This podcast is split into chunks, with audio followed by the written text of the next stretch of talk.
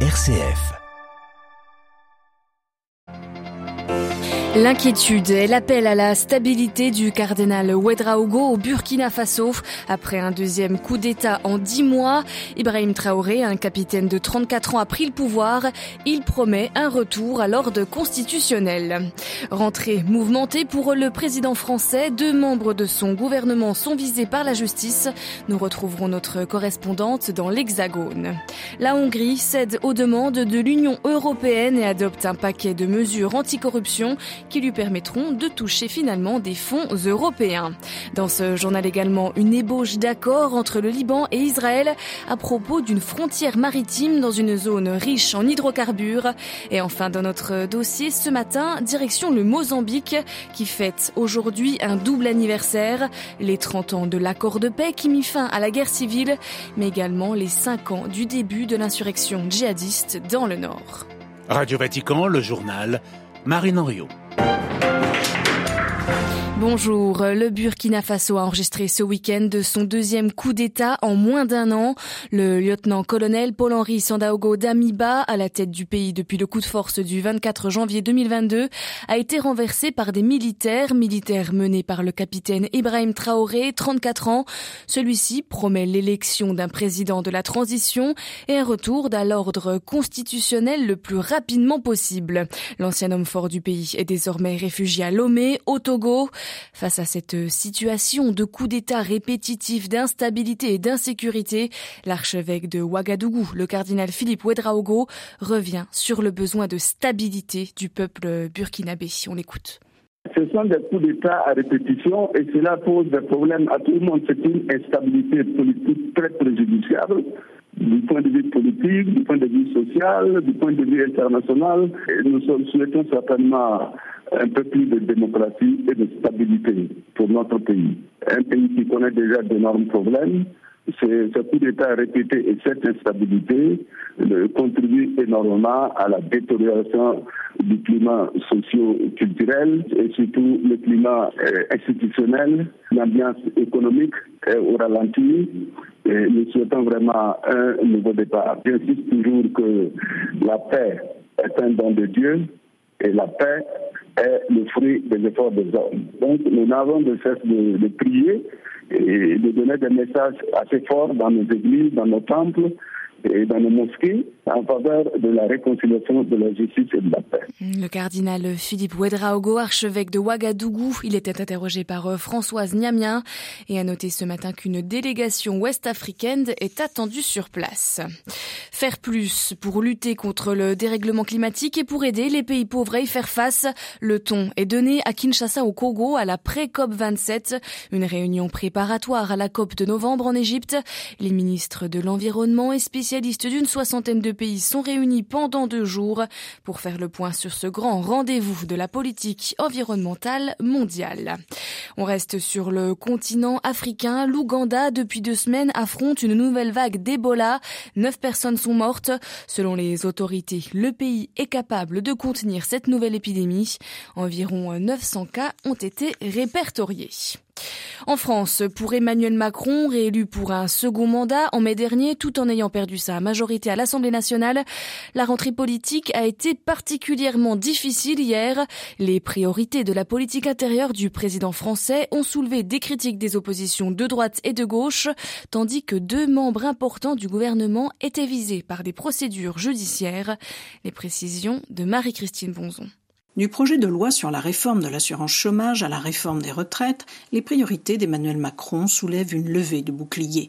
En cas de censure du gouvernement, M. Macron a déjà fait savoir qu'il envisage de dissoudre l'Assemblée, une mesure qui serait un échec collectif, a averti hier la présidente de l'Assemblée, elle-même issue du parti présidentiel tandis que les pouvoirs exécutifs et législatifs entamaient leur bras de fer. Deux membres très importants de l'équipe gouvernementale, était visé par le pouvoir judiciaire. Éric Dupont-Moretti est, dans l'histoire de la France, le premier ministre de la Justice à être renvoyé en procès. Il est accusé d'avoir profité de sa fonction actuelle pour régler ses comptes avec des magistrats à qui il s'était opposé quand il était avocat. Plus proche encore du président Macron, le secrétaire général de l'Élysée a été mis en examen pour prise illégale d'intérêt à la suite de la plainte d'une association qui combat la corruption. Alexis Collère est accusé d'avoir approuvé des contrats publics avec l'armateur italo-suisse MSC, tout en dissimulant que ce géant du fret maritime est dirigé par des cousins de sa mère. Marie-Christine Bronzon pour Radio Vatican. En Hongrie, le Parlement a finalement adopté hier ses premières mesures anticorruption réclamées par l'Union européenne. Cela devrait permettre à Budapest de toucher les milliards d'euros de fonds européens bloqués jusqu'ici. Les explications de Daniel Pseni.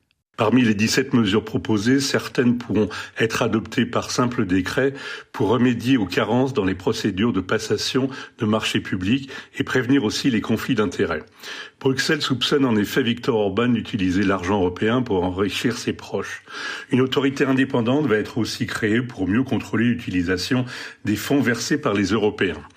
Par ailleurs, la loi devrait permettre aux citoyens hongrois de porter plainte devant les tribunaux s'ils estiment que le parquet a mis fin sans explication à une enquête pour corruption. Elle devrait aussi renforcer la transparence du processus législatif. En plus des 7,5 milliards d'euros en attente, la Hongrie est le seul pays de l'Union européenne à ne pas avoir reçu les 5,8 milliards d'euros promis pour le plan de relance post-Covid. Des recettes qui représentent environ 5% du produit intérieur brut du pays et qui deviennent essentielles pour l'économie hongroise à l'inflation galopante et dont le forint, la monnaie locale, est en chute libre face au dollar et à l'euro. La Commission européenne a jusqu'au 19 novembre pour décider si ces mesures sont suffisantes pour débloquer les fonds. Daniel Pseni à Budapest pour Radio Vatican. Nouvelle provocation de Pyongyang ce matin. Un missile balistique nord-coréen a survolé le Japon, conduisant Tokyo à activer son système d'alerte et à demander à sa population de se mettre à l'abri. Le dernier tir de missile nord-coréen au-dessus du Japon remonte à 2017, à l'époque où Kim Jong-un et Donald Trump s'échangeaient des insultes. En Indonésie, après le dramatique mouvement de foule dans un stade samedi dans lequel sont mortes 125 personnes, les responsables de la police interrogés aujourd'hui. Les policiers sont accusés d'avoir jeté des gaz lacrymogènes sur la foule dans les tribunes, bloquant le public et favorisant la bousculade meurtrière. Direction maintenant Beyrouth. C'est aujourd'hui que le Liban doit soumettre au médiateur américain un projet d'accord sur le tracé de la frontière maritime avec Israël, un sujet qui empoisonne les relations entre les deux pays depuis des décennies. À Beyrouth, Paul Ralifet. L'optimisme reste de mise à Beyrouth sur la possibilité de conclure un accord avec Israël malgré les remarques formulées par le Liban. Celles-ci ne remettent pas en question le document proposé par les États-Unis après des années de négociations. Le Premier ministre Najib Miati a bien résumé la situation. Il a déclaré dans un communiqué que les principaux piliers de l'accord souhaités par le Liban sont là et les choses vont dans la bonne direction.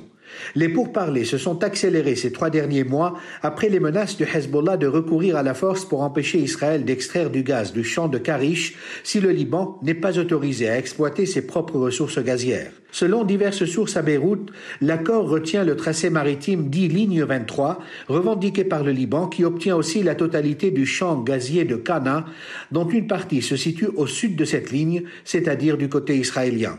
L'exigence des compensations financières versées à Israël par le Liban en contrepartie de cette concession a été abandonnée. C'est la société qui exploitera le champ, en l'occurrence Total Energy, qui indemnisera Israël.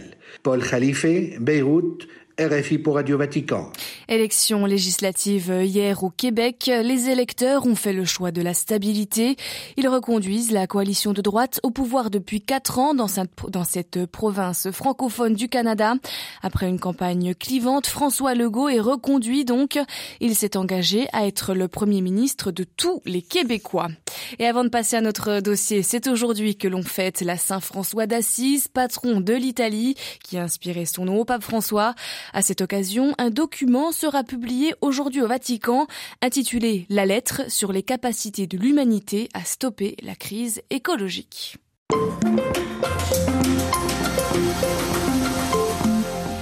C'était il y a exactement 30 ans au Mozambique, un traité de paix signé à Rome mettait fin à une guerre civile d'une quinzaine d'années dans laquelle plus de 900 000 personnes sont mortes et qui a forcé près de 5 millions de Mozambicains à prendre la route de l'exil.